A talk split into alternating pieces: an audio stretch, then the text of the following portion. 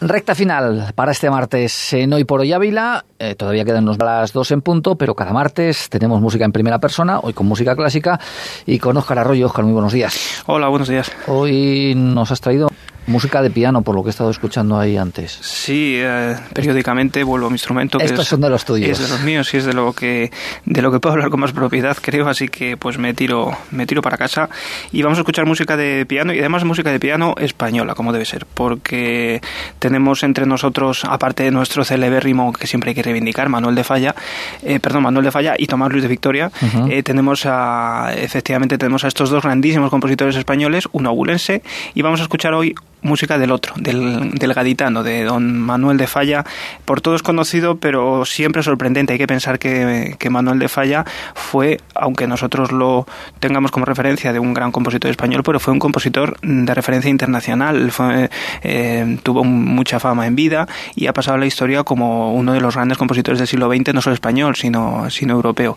Entonces vamos a escuchar música para piano, seguramente la que es la más importante obra para piano de Manuel de Falla y una de las más importantes importantes de toda su producción, que es la fantasía bética.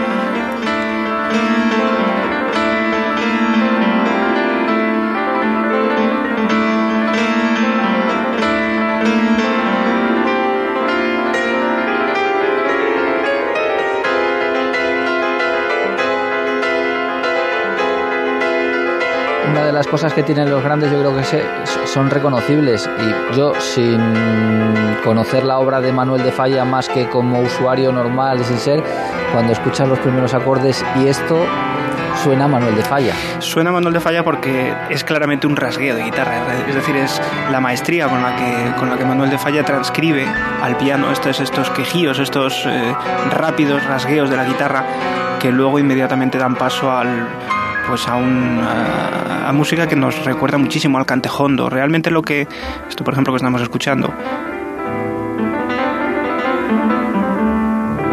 todo el tiempo. El material melódico es el mismo y sin embargo lo va reelaborando como una especie de, de run run, digamos, ¿no? Como hacen los, los, los, flamencos. Eh, el talento de Falla yo creo que fue eh, sacar eh, lo mejor de la tradición española y despojarlo del de la parte más, eh, más superficial, digamos, ir al fondo del asunto. Eh, por eso el titula esta obra Fantasía Bética. De alguna manera no es solo una fantasía andaluza, ni mucho menos, es algo más, es ir a las, a las raíces de, lo español, a las raíces de lo hispano, eh, remontándose a los, a los orígenes incluso, pues eso, íberos de, la antigüedad griega o antigüedad romana, incluso, ¿no? Esa, esa sonoridad de, la bética, ¿no? De la, de, la región, antigua región romana que, que fue Andalucía.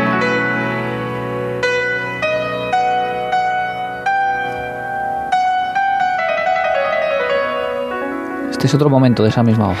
Efectivamente, esta es la, la copla.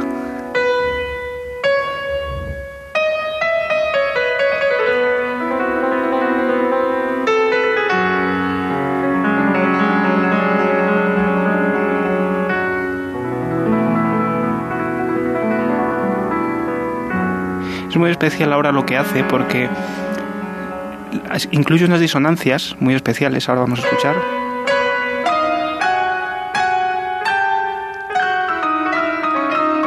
Que el piano está desafinado. Eso, decir, eso es así, no es que se haya equivocado de tecla. Es así, él quiere imitar el, desgarro de la voz, de la, de la imaginemos a la, a la cantaora, con voz desgarrada, ¿no? casi un quejío, lo que llaman ellos. ¿no?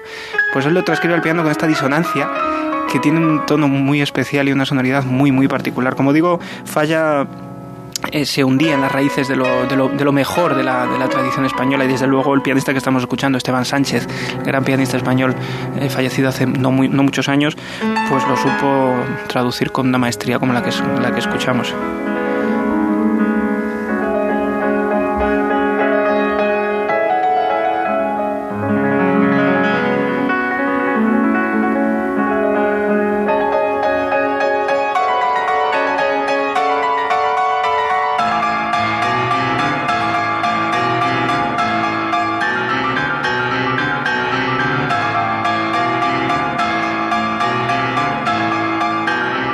mantiene esas disonancias, ¿no? Parece ahí. Sí, está equivocando, ¿no? Utiliza, utiliza, mezcla el ritmo de danza, la, petenera, los contrapuntos rítmicos con, con, esa sonoridad ácida, esas, eh, esas disonancias efectivamente condensadas, ¿no? Como, como racimos de notas. Eh, traigo esta obra aquí porque llevo un tiempo estudiándola, es una obra que me encanta, eh, que me, que me apasiona. Iba a preguntar sí. si la habías interpretado. Sí, estoy trabajando la obra y realmente es una obra de, de como cuando estudias obras de los, de los grandes, una buena sonata de Beethoven, es ese mismo, ese mismo tipo de trabajo. Es una obra apasionante, una obra que, que no puedes parar de pensar en, ella en todo el día. Estás todo el día pensando cómo harías esta frase, esta sección o este otro pasaje, porque encierra muchísimos, muchísimos enigmas y, es una obra apasionante de estudiar, de, de, descubrir cada, cada, día que te sientas ¿Es, ¿Es, técnicamente complicada? Eh, sí, sí lo es, sí lo es. Es seguramente junto con la Suite Iberia de Albéniz, pues las dos cumbres del, del piano español.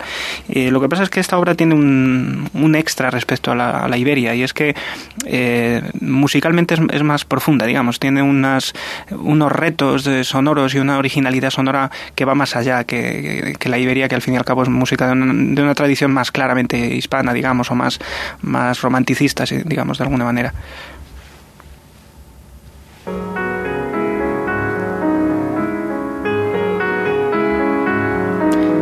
Aquí en el centro utiliza Falla otra vez estas melodías populares, esta especie de, coplas con esas armonías muy, muy especiales, muy andaluzas, que lo emparentan mucho también con la poesía de Lorca, realmente, con el, los colores o la, oscuridad de una yerma o de una casa de Bernarda Alba, ¿no? ese, ese tipo de, de, sonoridad, de, de, andalucismo no popular, no populoso, sino un tanto oscuro en alguna manera. ¿no? Como digo, yo creo que es lo, más, lo mejor que tenemos de la tradición española.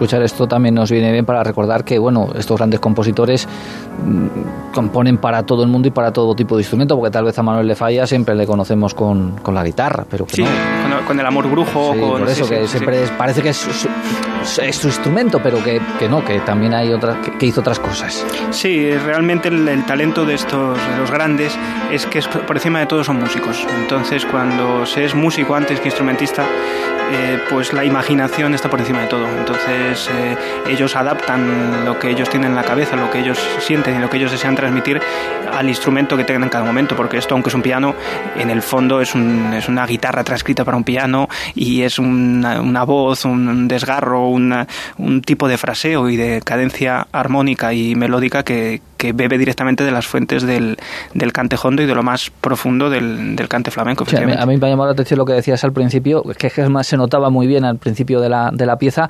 que es como una guitarra efectivamente. interpretada con un piano, pero es como si fuera el rasgueo de una guitarra. Eh, de una guitarra sí, hay una, hay una anécdota curiosa de la obra y es que la, eh, la obra está dedicada a Arthur Rubinstein, el gran pianista eh, polaco, y se la entregó Falla en un hotel de Madrid una vez que vino, creo, lo digo de memoria, creo que fue en Madrid cuando vino a tocar Rubinstein en un hotel, le entregó la partitura Falla y cuenta Rubinstein cómo don Manuel se sentaba en un piano que había en el hotel e intentaba a duras penas, decía, no, con no sin cierta dificultad, decía Rubinstein, eh, eh, explicarle a Rubinstein cómo, cómo, era la obra.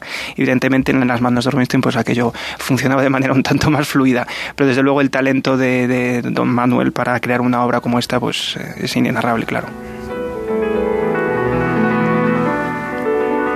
Bueno, esto ya es la, la parte final de, de la pieza. Sí, retoma estos ritmos de danza. Además, al final eh, juxtapone los temas uno detrás de otros de forma casi amontonada, ¿no? como una especie de torbellino de, sensaciones o de las ideas melódicas que ha tenido durante la obra. Se suceden y acaba de una forma brillantísima, con unos, un, ritmo muy fuerte, muy incisivo.